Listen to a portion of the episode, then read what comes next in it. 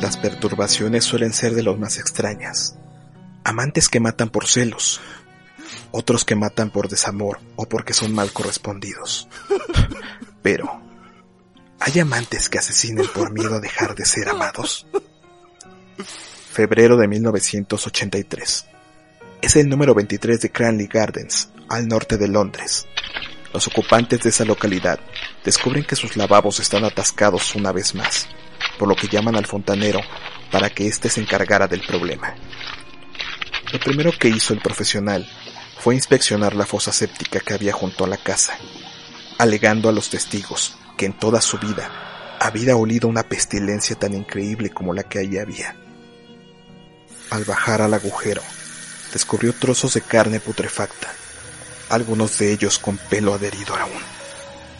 Inmediatamente asustado dio aviso a la policía, quien al inspeccionar con mayor detalle encuentran fragmentos de carne y huesos humanos. Los vecinos no daban crédito a lo sucedido, pero entre todos ellos, uno fingía su sorpresa. Dennis Nielsen, un hombre de 37 años, delgado, con anteojos, una mirada un tanto inteligente, fija y penetrante. Cuando la policía comienza a tomar pesquisas, llegan a su casa un miércoles 8 de febrero, cuando los agentes le dicen de los restos hallados. Su expresión es, Dios mío, qué espanto. Pero en esa expresión, uno de los oficiales detecta algo raro, y es entonces cuando lo comienza a cuestionar varias veces, hasta que en una pregunta lo invita a que le diga en dónde están los restos que hacen falta. Es entonces cuando Dennis le contesta. Dentro de dos bolsas de plástico en el armario. Venga, se los voy a enseñar. Ante tal respuesta, atónitos, los oficiales le preguntan si se trata de un cadáver o dos, a lo que él responde encogiéndose de hombros con una resignación, que era una historia larga, y que mejor se los contaba en el carro, mientras era conducido a la comisaría de policía. Confesó que ya imaginaba que iba a ser detenido al llegar a casa, pero que decidió resignarse a esa suerte, porque era inevitable. Ni siquiera se tomó la molestia de deshacerse de los restos humanos que quedaban en su apartamento. Reconoce también haber pensado en el suicidio, pero que desecha la idea porque si moría, nunca sabría lo que había hecho. Mientras él habla, demuestra un autocontrol y una frialdad que desconcierta totalmente a los agentes, pensando que ante ellos tenían a un verdadero psicópata. Pero Dennis los intenta tranquilizar, diciéndoles que él trataba de ser imparcial para que su testimonio fuese lo más objetivo posible, es decir, les estaba tratando de evitar la pena y el trabajo a los oficiales, que si daba rienda suelta a sus sentimientos de arrepentimiento, le costaría mayor trabajo a la policía poder entender el porqué de sus acciones. Nadie debe verme llorar por las víctimas. Eso forma parte de mi dolor personal. En días posteriores, confesó que había un total de 15 o 16 cuerpos que él mismo había asesinado desde 1978. Los jóvenes que había matado eran casi todos vagabundos sin domicilio fijo, los cuales deambulaban por las calles de Londres, y por lo tanto, y al nadie prestarles atención, nadie notaba su ausencia. En los momentos donde se le pregunta el móvil del porqué de los crímenes, Dennis hace afirmaciones increíbles.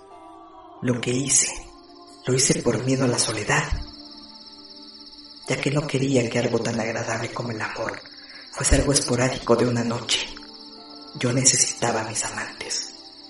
En ninguno de los casos estoy consciente de sentir odio hacia ninguna de las víctimas.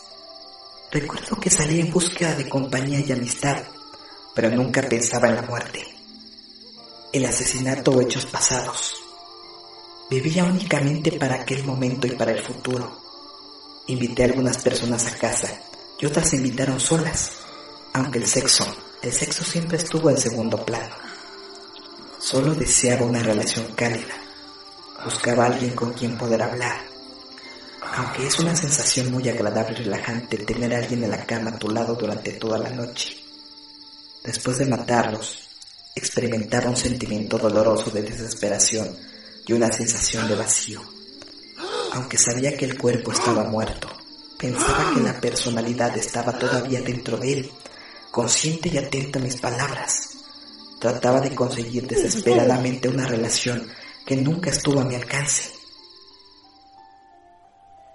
Al registrar la vivienda, los agentes hallaron los demás cadáveres descuartizados, tal y como Dennis les había indicado. Cuando decapitaba los cuerpos sin vida, hervía sus cabezas a fuego lento, mientras escuchaba música clásica con unos audífonos. Después, troceaba el resto de los cuerpos y los metía en bolsas de plástico, donde los guardaba en el armario. Es ahí mismo donde los policías encuentran dos grandes bolsas que todavía contenían pequeñas partes de brazos, piernas, tórax, torso sin cabeza, pero lo más desagradable, había un corazón, pulmones, riñones e intestinos. El asesino solitario fue condenado a cadena perpetua. Sin duda alguna, sus palabras y su forma de actuar rayan entre la línea de lo grotesco y lo poéticamente sublime. En sus declaraciones, enseñó voluntariamente varios textos que había escrito a modo de diario entre asesinato y asesinato. Algunas de sus palabras las dejo a continuación, para que dentro de tu cabeza sean asimiladas como las consideres pertinentes. Le puse al joven que acababa de matar su ropa y volví a taparlo. Entonces me bañé, me metí en la cama con él, lo acurruqué contra mí abrazándolo y empecé a explorar su cuerpo por debajo de las sábanas. Entonces me di cuenta que estaba ya frío y entonces mi excitación desapareció. Al día siguiente, lo coloqué en el suelo de la cocina y decidí descuartizarlo. Me resultaba imposible hacer nada que pudiese estropear aquel cuerpo maravilloso. Aquí, en el umbral de la abundancia, nada hay ahora. Solo tú en mis brazos, más unas figuras sombrías que se acercan con algunas formalidades para hacerte en su sistema y yo. Pienso en tu vida solitaria. Pronto será mañana y se meterán en nuestros asuntos. La intimidad no tiene fronteras que no puedan ser franqueadas en nombre de la ley. Puede ser que cuando mataba a aquellos hombres me matase a mí mismo, pues me quedaba de pie muy apenado y sumido en una profunda tristeza como si acabase de morir un ser muy querido.